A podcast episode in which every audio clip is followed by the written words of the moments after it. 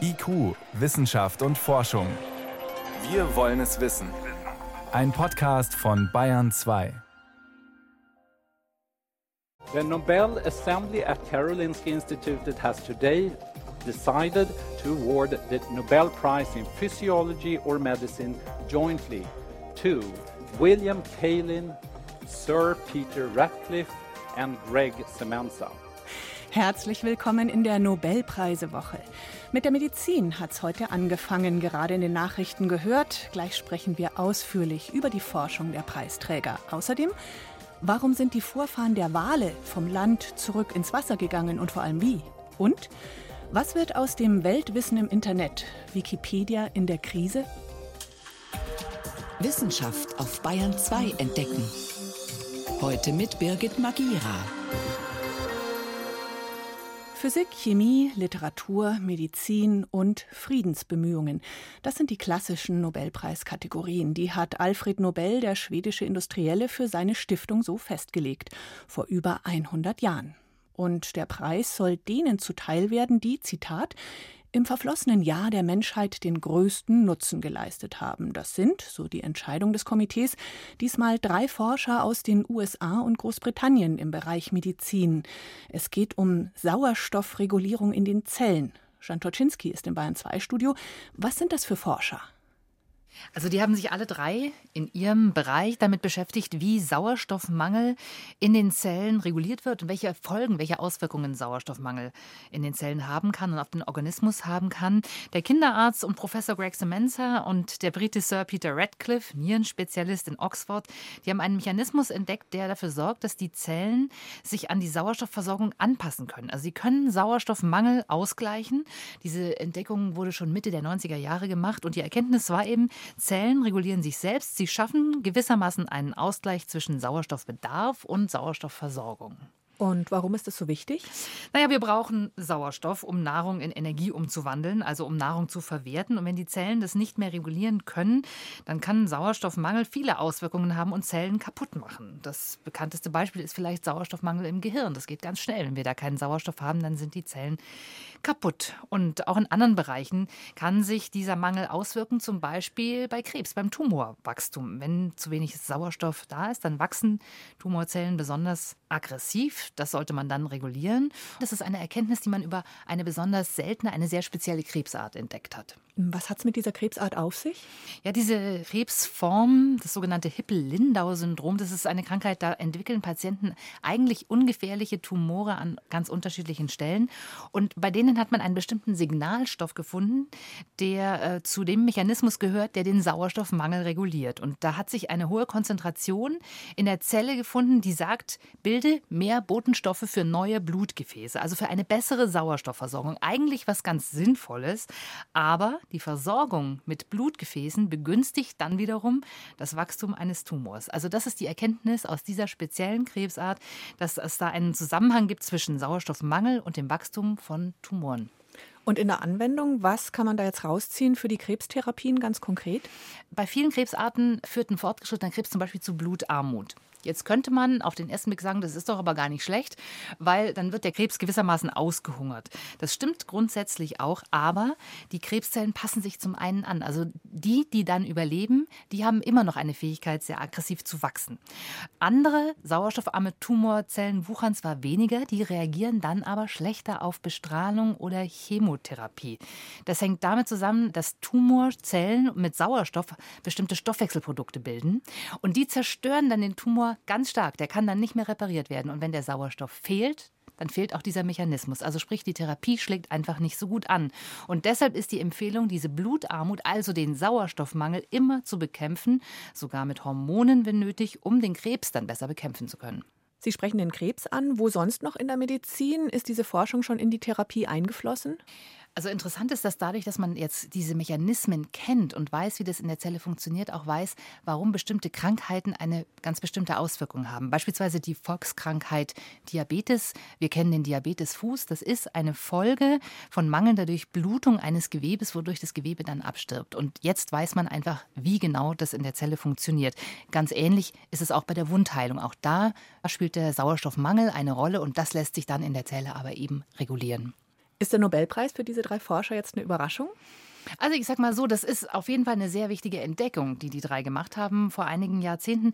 Tatsächlich ist es so, dass in den letzten Jahren aber doch auch andere Bereiche in der Forschung sehr diskutiert wurden wir erinnern uns an die Genschere CRISPR-Cas, über die wir oft berichtet haben und wo schon seit vielen Jahren eigentlich gesagt wird, die Entdecker, Entdeckerinnen werden irgendwann den Nobelpreis bekommen oder der ganze Bereich Optogenetik, wo es also darum geht, Gene über Licht zu steuern. Das sind aufregende Forschungsgebiete, wo man sagt, eigentlich da muss es jetzt mal diesen Preis geben. Insofern war das jetzt nichts, was ich heute jetzt so auf dem Zettel hatte, aber nichtsdestotrotz hat es natürlich in verschiedenen Bereichen durchaus eine Auswirkung, die Entdeckung, die die drei gemacht haben. Vielen Dank, Jan Turczynski, zum Medizinnobelpreis. Heute wurde bekannt gegeben, wer ihn dann im Dezember verliehen bekommt, nämlich drei Forscher, die sich um Sauerstoffregulierung in Zellen gekümmert haben. Danke. Sehr gerne.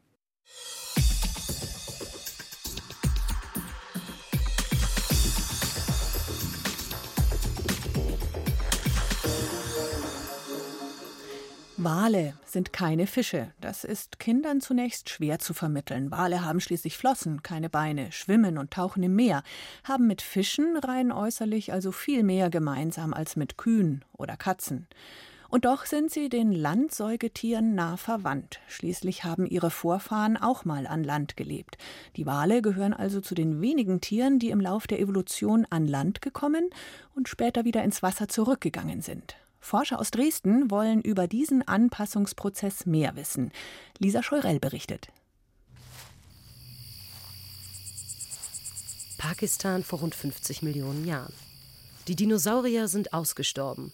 Nur die kleineren Säugetiere haben überlebt und an Land die Herrschaft übernommen. Es wird immer heißer. Vielen Tieren gehen die Nahrungsquellen aus. Sie müssen sich etwas überlegen.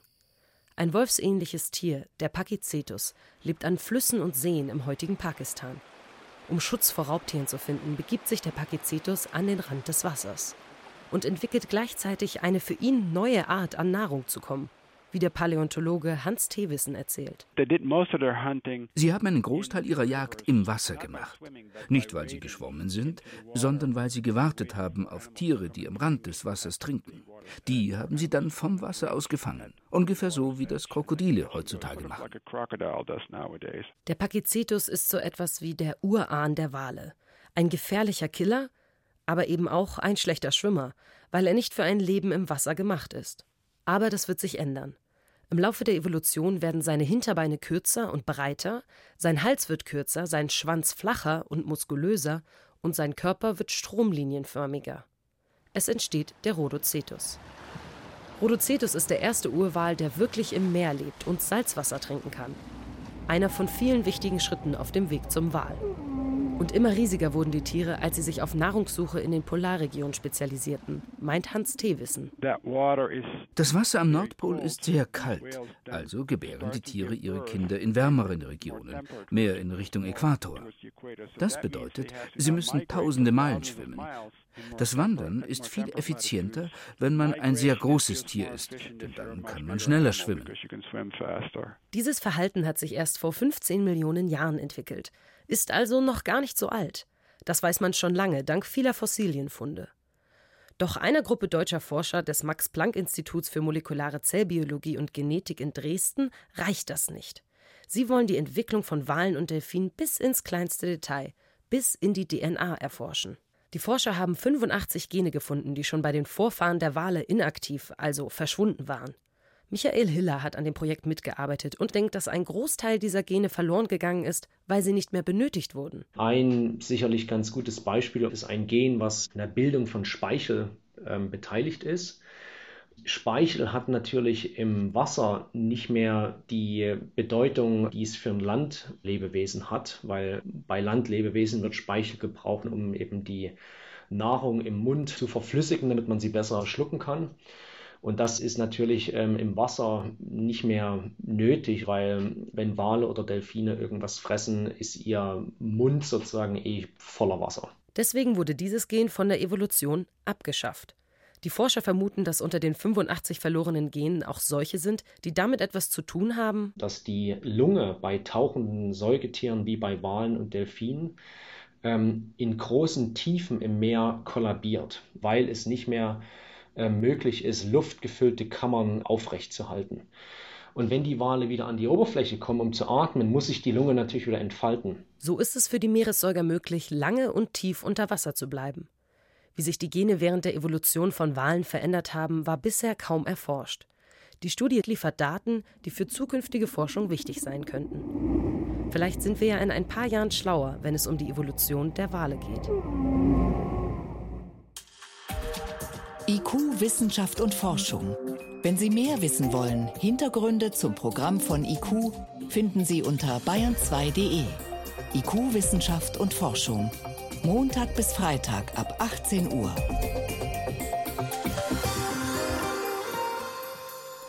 Wie war das Leben eigentlich früher ohne Wikipedia? Ohne diese unglaubliche kostenlose Wissenssammlung online. Man kann sich's kaum mehr vorstellen, dass man nicht mal eben schnell warte kurz und dann werden ein paar Sätze vom Bildschirm abgelesen zu egal was für einem abwegigen Begriff oder Thema. Alles jederzeit zur Verfügung. Alle dürfen lesen und auch alle schreiben. Seit fast 20 Jahren gibt es die Wikipedia und in letzter Zeit ist viel von Krise die Rede oder sogar drohendem Untergang. Unter anderem auch, weil die Zahl der Autoren und Autorinnen schrumpft. Peter Welchering war auf dem Treffen der Wikipedianerinnen und Wikipedianer in Wuppertal, der Wikicon.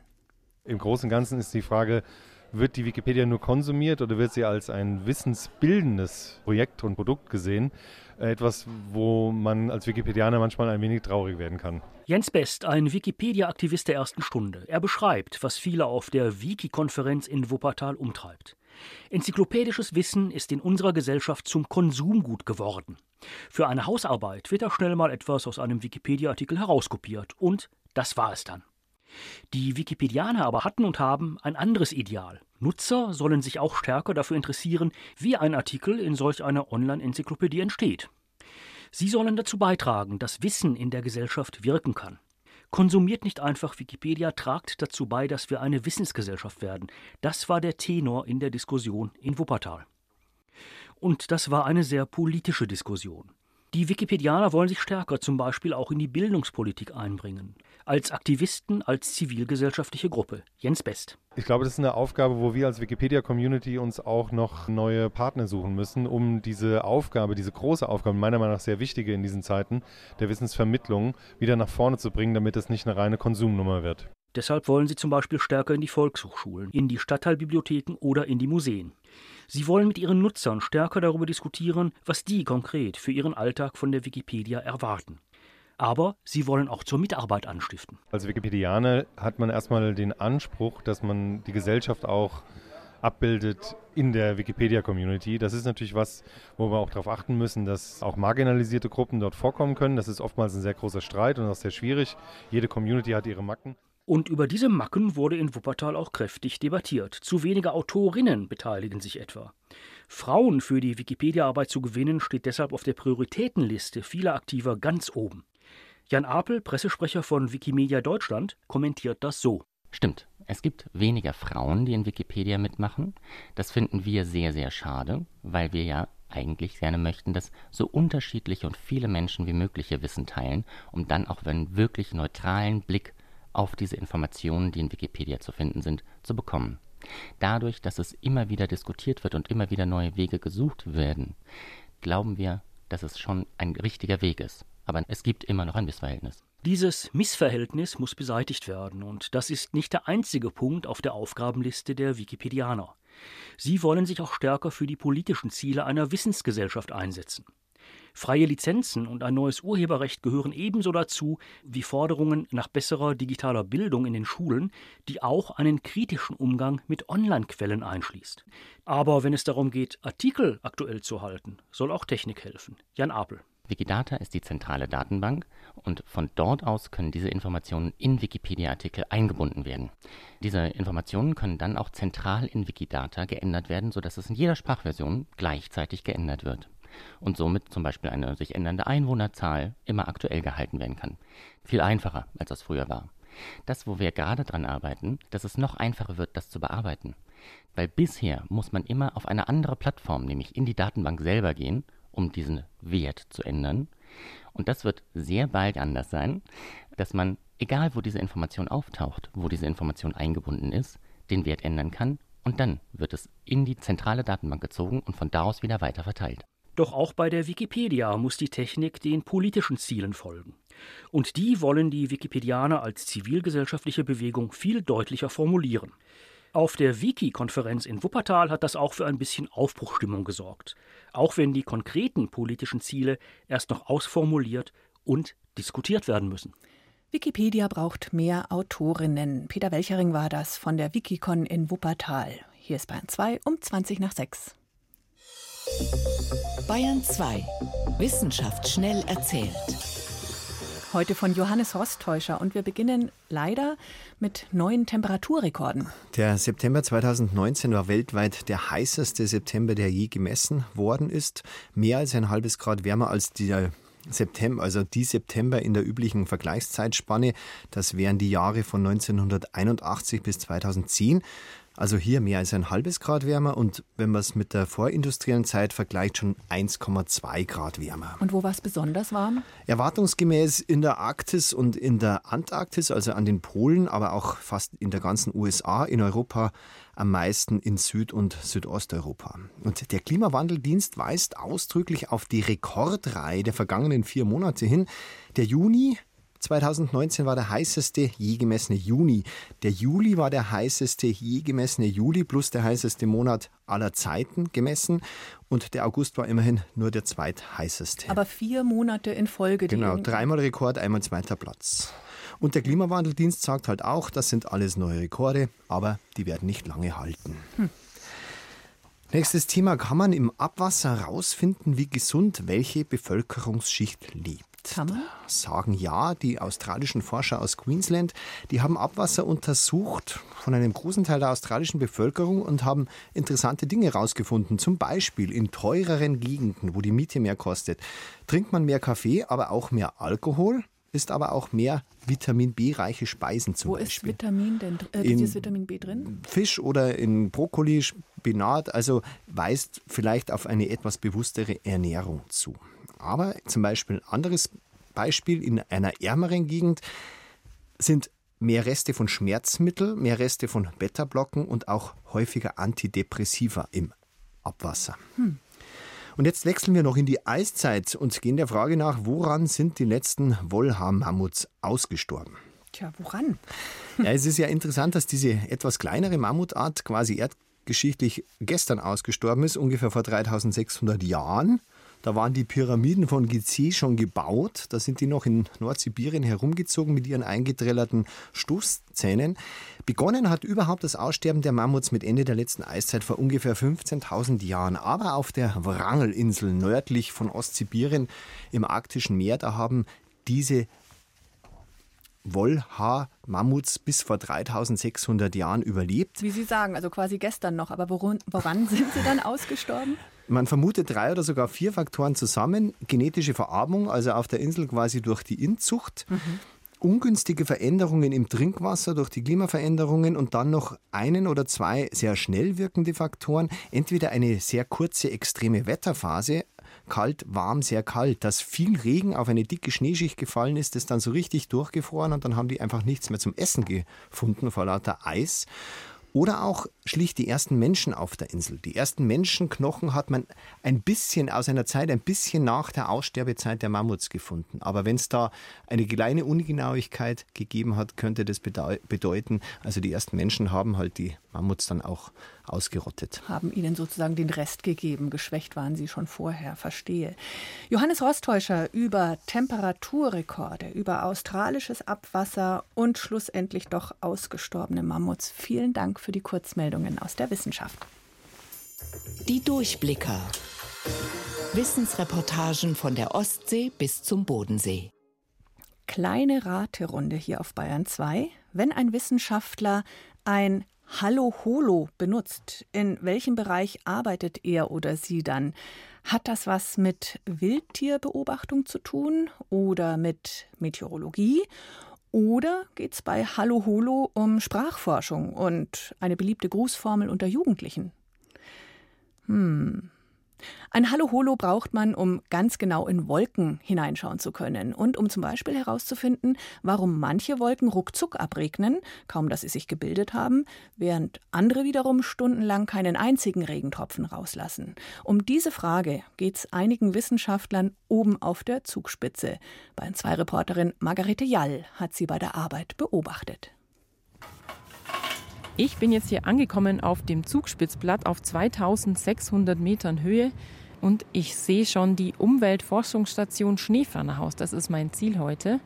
Der Wind pfeift ziemlich kalt, der Himmel ist bedeckt, so ein paar Wolken sind da und wir brauchen heute unbedingt Wolken zum Messen. Aber ob das die richtigen sind und ob die ausreichen, da bin ich mal sehr gespannt.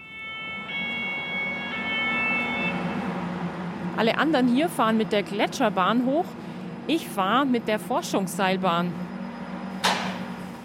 Ich bin jetzt im Labor der Umweltforschungsstation. Der Raum ist ziemlich vollgestellt. Es ist mehr so eine Werkstatt und es hängen hier ganz viele Kabel und Messgeräte. Unter anderem kommen die Daten vom Hallo Holo oben auf der Messstation hier an. Die Frage, die wir eigentlich versuchen zu beantworten, ist nicht, warum es regnet, sondern warum es manchmal so schnell regnet.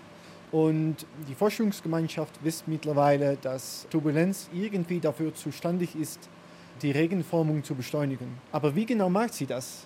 Das ist die Frage, die wir versuchen zu beantworten.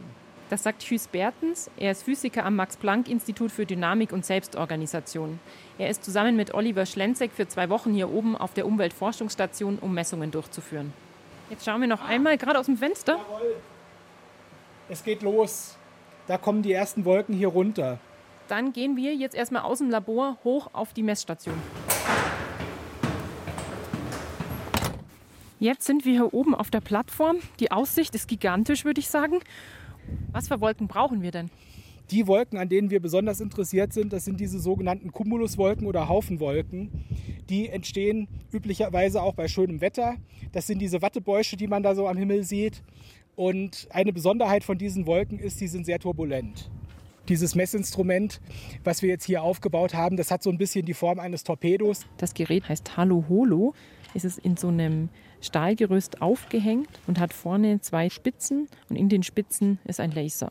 Es ist dazu gedacht, um die Größenverteilung und die räumliche Verteilung von Wolkentröpfchen und Eiskristallen zu messen. Wir stehen jetzt quasi in der Wolke. Was passiert denn jetzt? Also was genau passiert ist, die Wolkenpartikel, die ziehen jetzt hier mit dem Wind da durch und die gehen als erstes durch den grünen Laserstrahl durch, wo die Position und die Geschwindigkeit mit Hilfe der drei Hochgeschwindigkeitskameras gemessen wird. Und wenn die da durch sind, dann fliegen die weiter und gelangen in das Messvolumen des Halo-Holo hinein, wo das Laserlicht Position und Größe bestimmbar macht. Die Daten müssen dann allerdings hinterher noch auf dem Supercomputer ausgewertet werden. Und das Ziel ist dann später, wenn wir wirklich verstehen, was da in den Wolken genau passiert, dann können wir die Vorhersage von Niederschlagsereignissen verbessern und auch insbesondere die Klimavorhersagen verbessern. Wir sind jetzt hier unten im Labor. Oliver Schlenzek sitzt am PC und er zeigt uns jetzt, was die Kameras aufgenommen haben. Ja, also so sieht ein Hologramm aus. Man erkennt ein Ringmuster also ich sehe jetzt hier eine graue Fläche und es sieht ein bisschen aus, als wäre es unter dem Mikroskop. Also ich sehe so einzelne Punkte, so einzelne Ringe. Und das sind quasi die Wolkentropfen. Das sind quasi die Tropfen, genau. Damit wir die Bilder hinterher auswerten können, schauen wir uns natürlich insbesondere an, wie sich die einzelnen Bilder zeitlich ändern. Und für eine Sekunde an Daten brauche ich drei Stunden an Rechenzeit auf dem Computer um die zu rekonstruieren. Und das zeigt eben auch schon das Problem. Das heißt, wenn ich hier jetzt mit fünf Stunden Messdaten zurückkomme nach Göttingen, dann wird das eine Weile dauern, bis die alle ausgewertet sind. Die Durchblicker. Eine Co-Produktion von BR, WDR und NDR. Und mit dem Blick in die Wolken hoch oben auf der Zugspitze geht IQ Wissenschaft und Forschung zu Ende hier auf Bahn 2. Danke fürs Zuhören, sagt Birgit Magira.